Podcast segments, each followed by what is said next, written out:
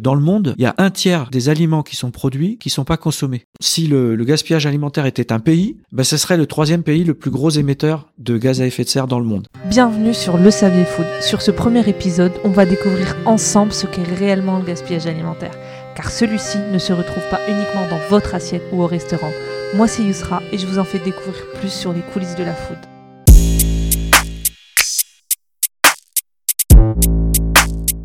Jean-Charles Cateau, c'est notre invité du jour. Il est conférencier et expert sur les questions du gaspillage alimentaire. D'ailleurs, certains d'entre vous l'ont peut-être déjà aperçu sur les plateaux de télévision. Bonjour Jean-Charles. Bonjour Yousra. Dis-moi, est-ce que tu pourrais te présenter en quelques mots à nos éditeurs? Euh, ben, En quelques mots, euh, oui, comme tu l'as dit en introduction, euh, euh, j'ai une certaine expertise, on va dire, dans le domaine du gaspillage alimentaire. Il faut dire que ça me revient de, ça me vient de très très loin parce que je suis fils de d'une agricultrice et d'un boulanger. Alors autant mhm. dire que compte tenu de mes origines, le gaspillage c'était toujours euh, tabou à la maison et euh, j'ai été imprégné de ça quoi très tôt euh, dans mon éducation. Donc c'est devenu un petit peu, c'est devenu un petit peu mon métier quelque part que de de partager les bonnes pratiques pour essayer tous ensemble d'éviter de trop gaspiller quoi. C'est euh, au final ton expérience qui a fait qu'aujourd'hui tu es ce que tu es. Il y a quelques temps, je, je m'étais demandé ce que c'est réellement le gaspillage alimentaire. J'ai commencé à m'interroger, à poser des questions à d'autres personnes, et du coup, euh, j'ai un petit enregistrement, et je voudrais te le faire écouter pour que tu puisses euh, commenter et me dire ce que tu en penses. Mm-hmm. Le gaspillage alimentaire, c'est quand on nous fait acheter plus que ce qu'on a besoin c'est aussi euh, trop commander, enfin avoir des assiettes trop copieuses dans les dans les restaurants euh, ou les restaurants qui proposent des buffets qui euh, à volonté et qui gèrent mal les quantités et, doivent jeter assez régulièrement. Ça peut être la gestion des stocks, que ce soit par des entreprises, par des supermarchés, par des restaurants, mais ça peut aussi être nous-mêmes. Par exemple, au supermarché, vous avez, il va avoir des yaourts, mais ils vont en avoir tellement que, vas-y, la date de péremption, elle sera dépassée. Donc le supermarché sera obligé de le jeter, tu vois. Pour moi, le gaspillage alimentaire, c'est quand euh, souvent on dit faut prévoir. Vaut mieux trop que pas assez. Et souvent, en fait, le trop qu'on prévoit, bah, il part à la poubelle. Et euh, c'est quand même con, donc vaut mieux prévoir pas assez et refaire. Ça, c'est les retours que j'ai pu avoir. Mais toi, qu'est-ce que qu'est-ce que réellement le gaspillage alimentaire? Bah, En fait, ce que disent les gens, euh, c'est très juste, mais ils parlent plutôt d'exemples, de situations dans lesquelles on, on, crée du gaspillage alimentaire. Mais par définition, au départ, le gaspillage alimentaire, c'est finalement tous les aliments qu'on aurait pu consommer et qui ne le sont pas. Alors, quelles que soient les raisons, parce que ça, on pourra en reparler, il y a plein, plein de raisons et il y a plein de façons de faire pour euh, limiter tout ça. Euh, il faut juste, euh, pour se fixer un petit peu les idées, imaginer que dans le monde, il y a un tiers des aliments qui sont produits qui sont pas consommés. C'est juste énorme. Voilà, c'est énorme, c'est des milliards de tonnes. Je crois qu'on consomme, euh, on produit 4 milliards de tonnes et il y a 1 milliard 300 000 tonnes qui sont perdues ou jetées dans le monde. Alors ça dépend des endroits. Hein. Euh, par certains endroits, dans certains certains pays, c'est plutôt des pertes à cause des conditions climatiques, à cause de, de problèmes de agricoles. Euh, et puis chez nous, on le sait bien, c'est plutôt au niveau de l'assiette que ça se passe. C'est dans les restaurants, c'est chez nous, à la maison, dans les magasins. C'est plutôt vraiment du gaspillage que des pertes. Donc le gaspillage, c'est l'une des deux composantes de, de ce qu'on perd en aliments, de ce qu'on ne consomme pas mais c'est souvent euh, lié dans nos, dans nos pays, euh, notamment en Occident, euh, à nos comportements. Du coup, le gaspillage alimentaire, c'est une partie de perte qu'on a eu, plus le gaspillage qu'on réalise nous. C'est la somme des deux, c'est ça. la somme des deux. D'ailleurs, quand tu parlais de chiffres, en France, on dit qu'il y a 10 millions de tonnes de nourriture qui sont jetées annuellement d'après l'ADEME. Est-ce que tu pourrais nous parler un peu plus de l'ADEME et de ces études qui ont pu être menées? Alors l'ADEME, c'est une agence nationale, c'est en fait l'agence dite de la transition écologique qui s'occupe de toutes les questions qui, qui concernent euh, l'écologie et euh, tous les objectifs qu'on a en termes de transition écologique, énergétique, etc. Et évidemment, il s'occupe aussi de notre alimentation parce que c'est l'un des grands leviers sur lesquels on va pouvoir jouer à l'avenir et sur lesquels on a commencé à travailler euh, pour euh, éviter justement des pertes inutiles parce qu'il faut euh, des gaspillages inutiles. Il faut imaginer que tous les aliments qu'on ne consomme pas, il a quand même fallu les produire. Donc il a fallu, il a fallu du carburant dans les tracteurs, il a fallu des engrais, il a fallu des produits pour protéger les cultures, alors qu'on appellera phytosanitaires ou pesticides selon les cas. Mais tout ça, ce sont des produits qui ont finalement été utilisés pour rien à partir du moment où on consomme pas ces aliments. Alors tu l'as dit, 10 millions de tonnes d'aliments jetés chaque année en France, c'est vrai. Il faut se rendre compte que ça représente pour avoir une autre idée, 40 euh, kilos par seconde. Voilà, ça, ça, ça fixe un peu les idées. Donc c'est énorme à l'échelle de notre population. Et l'ADEME s'occupe justement de ça et de, entre autres, identifier euh, les différents leviers sur lesquels on va pouvoir jouer, mesurer euh, le gaspillage et voir, voir son évolution. Et donc, procède, l'ADEME procède régulièrement à des études pour justement nous faire prendre conscience de ce qui se passe et voir où on va pouvoir euh, agir. D'ailleurs, notamment, on parle généralement de, gaspillage alimentaire au niveau de toute la chaîne alimentaire. Est-ce que tu pourrais nous en parler un peu plus? Oui, alors sans rentrer dans tous les détails, mais il est vrai qu'on a des pertes et du gaspillage tout au long de la chaîne, depuis la production jusqu'à la consommation. Donc ça commence euh, par exemple à la production euh, parce que euh, ben, il s'avère que quand on cultive des carottes, il y a quelques carottes qui naissent, qui poussent avec deux ou trois doigts je sais pas si tu vois à quoi ça ressemble, mais ces carottes-là, on les retrouve pas dans nos magasins parce qu'en fait, on considère que elles vont pas se vendre. Et la, réalité, c'est vrai, c'est qu'on a du mal à les acheter parce qu'on a peur que, je sais pas, c'est des carottes mal foutues, c'est bizarre, elles ont une tête un peu de Tchernobyl, peut-être qu'il y a un truc derrière. ça, c'est une première raison. La deuxième, c'est que c'est beaucoup moins pratique à cuisiner. Surtout, je sais pas, si tu utilises un truc pour râper les carottes et qu'à chaque fois, tu es obligé de couper les carottes en plusieurs morceaux, de les éplucher, etc. C'est une contrainte. Donc, du coup, plutôt que de gaspiller ça euh, euh, à l'autre bout de la chaîne, eh bien finalement, c'est des carottes qui vont rester sur le champ. Ou heureusement aujourd'hui, il y a des techniques pour les recycler euh, ou les distribuer euh, dans d'autres circuits, et notamment par exemple pour faire des soupes ou des choses comme ça. Donc aujourd'hui, il y a beaucoup moins de pertes à ce niveau-là. Et à l'autre bout de la chaîne, il y a nous. Il y a nous et notre comportement à la maison, notre façon de manger, de jeter des restes de, de, de, nos assiettes dans les poubelles directement, etc. Et entre les deux, évidemment, il y a toute la transformation. Euh, qui va être aussi l'occasion d'avoir quelques sources de gaspillage parce qu'on va faire aussi des tris. On va euh, mettre des choses de côté qu'on considérera euh, pas intéressantes pour le consommateur. Et puis également au niveau de la distribution, bien sûr, il peut y avoir des, pertes aussi parce qu'il y a des dates limites qui vont être dépassées, comme ça a été dit par l'un l'une des personnes interviewées tout à l'heure. Et euh, parmi toutes, euh, toutes ces sources de gaspillage alimentaire, est-ce que tu pourrais me dire une des sources prédominantes Où est-ce qu'il y a le plus de gaspillage alimentaire? Est-ce que c'est au niveau de la production, de la distribution, de la transformation? Ben, J'ai envie de te retourner la question.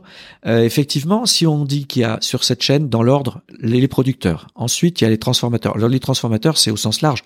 Ça peut être les industriels, mais ça peut être la transformation à la ferme un agriculteur qui fabrique ses yaourts lui-même, c'est un transformateur. Euh, ensuite, on a euh, évidemment tout le circuit de la distribution avec le transport, le stockage, euh, le magasin. Et enfin, on arrive chez nous dans les foyers à domicile. Alors, j'ai envie de te poser la question, à ton avis, parmi tous ces acteurs, qui est-ce qui consomme le plus ou qui est-ce qui gaspille le plus, pardon? J'ai envie de dire que c'est nous, consommateurs lambda, mais euh, eh ben, c'est juste. Mais euh, c'est juste en fait euh, le consommateur, il représente 40% du gaspillage sur l'ensemble de la chaîne. Et inversement, euh, c'est euh, c'est pas un piège, hein, mais si je te pose la question dans l'autre sens, quel est le maillon de la chaîne qui gaspille le moins? Qui gaspille le moins? Attendez, je réfléchis un petit peu. non, mais je vais pas, je vais pas te faire attendre trop longtemps ou donner trop de suspense pour nos, auditeurs. Mais paradoxalement, c'est dans les supermarchés qu'on gaspille le moins. Alors ça peut paraître très bizarre parce qu'en réalité, c'est très impressionnant parce que nous, quand on va au supermarché, on se rend compte qu'il y a de la nourriture qui reste. Mais ce dont on se rend pas compte, c'est qu'en pourcentage par rapport à l'énorme quantité de nourriture qui se vend, en réalité, euh, il y, a, y, a, peu de, il y a peu de nourriture qui est, qui est gaspillée au niveau des supermarchés. C'est paradoxal, c'est surprenant, mais ça s'explique. Voilà, d'abord par cette raison, et puis notamment aussi parce que, par exemple, les grandes surfaces. Il y a des nouvelles initiatives aussi. Qui sont oui, bien sûr. Alors, ils ont des, ils ont des obligations déjà aussi. Ils ont des obligations de ne plus jeter comme ça a pu être le cas dans le, dans le passé. Donc maintenant, ils ont intérêt à jeter le moins possible. Donc déjà, les chefs de rayon, ils font attention à pas gaspiller, ils font attention aux dates de, aux dates de péremption, etc. Ensuite, et gaspiller, c'est des pertes également pour eux. Exactement. Exactement. pour eux, c'est une perte. maximum. Et Exactement. C'est ce qu'ils appellent la casse dans leur métier. Et donc ils, veulent avoir le moins de casse possible. Et puis euh, en gros, euh, ben moins moins ils perdent, euh, moins ils ont de pertes évidemment alimentaires, moins ils ont de pertes sur leur bilan, hein, tout simplement, ou sur leur compte. Donc voilà. Et puis ils ont une chance extraordinaire aussi, c'est que ils, ils, voient en temps réel ce qui sort et ce qui rentre, ce qui sort et ce qui rentre du magasin. C'est-à-dire qu'à chaque fois qu'on passe à la caisse, ils savent en temps réel ce qui est sorti des stocks et donc ils peuvent réassortir les stocks de manière très très très fine, quoi. On a parlé du gaspillage alimentaire, d'où est-ce qu'il se situait, de quelques chiffres. Maintenant, pourquoi lutter contre le gaspillage alimentaire? Je pense qu'il y a des enjeux par derrière, il y a des enjeux économiques, écologiques euh, et euh, sociétaux. Est-ce que, tu pourrais euh, sociaux Est-ce que tu pourrais nous en parler un peu plus? On pourrait commencer par par les, problèmes environnementaux, par exemple. Ben, c'est ce que je disais tout à l'heure. tout aliment qui n'est pas consommé, il a quand même consommé de l'énergie, lui, pour être produit, pour être transformé. Et puis si au bout de la chaîne il se retrouve à la poubelle, eh ben, c'est quasiment euh, en pure perte. Donc ça, ça a une incidence évidemment sur euh, nos gaz à effet de serre, par exemple, hein, puisqu'on a consommé à ce moment-là euh, euh, des, euh, des énergies fossiles, par exemple, qui n'auront servi à rien. Donc ça, c'est l'aspect euh, écologique. Donc forcément, économiquement, on comprend que c'est une perte sèche pour tous ceux qui euh, qui n'en toucheront pas les bénéfices, si je puis dire. Je voudrais juste Ouais. revenir sur les euh, problèmes environnementaux. J'avais lu Mhm. qu'il y avait autant d'émissions au niveau tout le gaspillage alimentaire euh, émettrait autant que euh, la troisième puissance. euh, C'est une image, c'est ça. Exactement. Pardon, hein, je voulais pas t'interrompre, mais effectivement, si on, si le gaspillage alimentaire était un pays, ben ce serait le troisième pays le plus gros émetteur de gaz à effet de serre dans le monde. Voilà, c'est ça que tu voulais dire, je pense. C'est ça, très bien. C'est-à-dire qu'on a les États-Unis en premier, Tu m'as bien rattrapé. la Chine en deuxième, et en troisième, ben, c'est un pays qui n'existe pas, mais on pourrait l'appeler euh, gaspillage alimentaire. voilà, le nouveau pays dont personne ne connaît. Exact. Et qu'on va- Voilà. Exactement. Au niveau économique, je suis désolée, je t'ai, je t'ai coupé, je t'ai coupé. Du coup, si tu pourrais. euh, Non, bah économiquement, on peut comprendre très bien que effectivement euh, tout ce qui tout ce qui se perd, euh, c'est c'est une perte sèche aussi sur le plan économique pour tous ceux qui euh, qui travaillent dans, dans la chaîne ou dans l'alimentation. Puis après, il y a effectivement tous les, les les aspects sociaux parce que quelque part aussi, et c'est lié aux aspects économiques, ce qu'on ne consomme pas, on le paye quand même d'une façon ou d'une autre. Ça veut dire que ça augmente artificiellement le prix des produits, parce que pour vendre euh, je sais pas, partant du principe qu'il y a un yaourt sur trois quasiment qui finit à la poubelle, bah si ce yaourt on le mangeait au lieu de le jeter, euh, les yaourts coûteraient moins cher, tout simplement. euh, j'ai entendu dire qu'il y avait euh, dans le monde 25 000 personnes qui mouraient quotidiennement de, de faim. Je trouve ça énorme. Alors qu'aujourd'hui, comme tu le disais en début, euh, au début, c'est qu'on jette un tiers de notre production. Est-ce que tu penses que nous, en tant que Français, en limitant notre gaspillage alimentaire, on pourrait avoir un impact ou euh, ce serait plus compliqué, ce serait une autre solution? Comment on pourrait faire? Alors ça peut avoir une influence indirecte, si je puis dire. Euh, c'est pas nos comportements euh, qui vont avoir un effet euh, sur la famine directement, et puis il faut pas s'imaginer qu'on va pouvoir envoyer Voilà. nos excédents ou ce qu'on gaspillerait euh, ailleurs. Par contre, c'est en amont de la chaîne que ça se passe, parce que par exemple, dans ces pays-là, en général, euh, il y a des cultures qui nous sont destinées. Par exemple, des, euh, des cultures de, je sais pas moi, l'huile de palme, euh, le soja, euh, pour nourrir nos animaux, ben, c'est produit dans ces pays-là, et on peut imaginer que si euh, on utilisait moins de ces produits, euh, si on avait besoin de moindre quantité, il pourrait y avoir des cultures vivrières pour les gens qui habitent là-bas. C'est-à-dire qu'on pourrait remplacer des cultures d'exportation par des cultures qui seraient consommées localement. On peut donc dire que lutter contre le gaspillage alimentaire, c'est lutter indirectement contre la famine dans le monde. J'aurais aimé pouvoir parler des solutions mises en place actuellement, mais il me semble, il y a quelque chose qui me dit qu'il y a d'autres épisodes qui arrivent et euh, qu'on parlera d'autres solutions possibles pour lutter contre le gaspillage alimentaire. Jean-Charles, je sais que tu es un expert sur les questions du gaspillage alimentaire.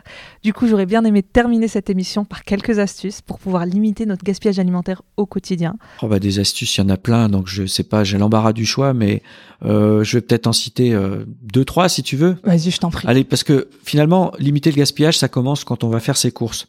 On n'a pas souvent conscience de ça. C'est pas seulement au moment où on va trier ce qui reste dans l'assiette, c'est aussi ce qu'on va acheter. Donc, par exemple, j'ai coutume de dire qu'il vaut mieux faire la liste des repas avant de faire la liste de ses courses. Si on fait la liste des courses, on va acheter des choses finalement dont on ne sait pas ce qu'elles deviendront dans notre frigo. Alors que si on définit les repas à l'avance, on sait exactement ce dont on a besoin pour euh, préparer ses repas. Donc, faites la liste des repas avant la liste des courses. Une autre astuce que peu de gens connaissent, mais c'est de ne pas faire ses courses le ventre vide, par exemple, parce qu'on se rend pas compte, mais quand on a le ventre vide, on achète beaucoup plus d'aliments, et puis du coup, euh, on a les yeux plus gros que le ventre, et puis finalement, on, se dé- on découvre qu'il y a des choses qu'on a achetées euh, pour rien. Et puis euh, surtout, euh, ne pas céder, comme ça a été dit par l'une des personnes interviewées tout à l'heure sur le micro trottoir, euh, ne pas céder aux promos, parce que c'est vrai, aux grosses promos, on est tenté d'acheter, je sais pas moi, quatre cuisses, euh, huit cuisses de poulet parce qu'elles sont au prix de 4 et puis on est tout content d'avoir fait une bonne affaire, et ce qui va se se passer, c'est que le, jour même, on va en manger quatre, et puis les quatre autres, on va peut-être les retrouver une semaine après au fond de son frigo et se, se rendre compte qu'elles sont plus consommables. Donc, c'est pas la peine de céder à ce genre de de, de promotion alléchante parce qu'elles sont génératrices de beaucoup beaucoup de gaspillage. Voilà trois petites astuces par exemple qui peuvent intéresser nos auditeurs. Je pense que ça intéressera beaucoup de monde. Et euh, du coup, j'ai entendu dire que tu as travaillé pour le pacte euh, des dates de consommation. Est-ce que tu accepterais de revenir pour en discuter une autre fois? Ben volontiers. Super. Volontiers. Si euh, vous avez des questions, vous auditeurs, vous auditrices, si vous avez des questions à me poser, n'hésitez pas à me rejoindre sur ma page Instagram Le Savier Food. Et dis-moi Jean-Charles, où est-ce qu'on pourrait te retrouver toi si on avait euh, des questions Eh ben, je vous invite à retrouver euh, mon blog, éventuellement me retrouver sur mon blog où il y a un certain nombre d'articles, alors pas spécialement et uniquement sur le gaspillage alimentaire, mais sur tout ce qui concerne notre alimentation en général, depuis la production euh, jusqu'à la consommation. Jusqu'à la consommation. Et ce blog s'appelle de la table à la terre.com tout simplement. Alors pourquoi de la table à la terre? Euh, Parce que on a l'habitude de parler de la fourche à la fourchette, mais en réalité j'ai préféré inverser euh, la question parce que c'est souvent de, de, nous que ça part, parce que c'est nos besoins qui vont créer euh, tout le reste de la chaîne et qui vont avoir de l'importance, de l'influence sur tout le reste de la chaîne en amont. Merci beaucoup d'avoir écouté, auditeurs, auditrices, cet épisode et je vous dis à bientôt. À bientôt. N'hésitez pas à me laisser un commentaire, à partager ou à vous abonner à ce podcast si vous avez apprécié. Je tenais à remercier Daniel de Business of Bouffe, la team DLV, Simon de chez Roquette, Corentin de Maïmo et toutes les personnes qui ont été là pour moi. À bientôt pour un nouvel épisode de Le Savier Food.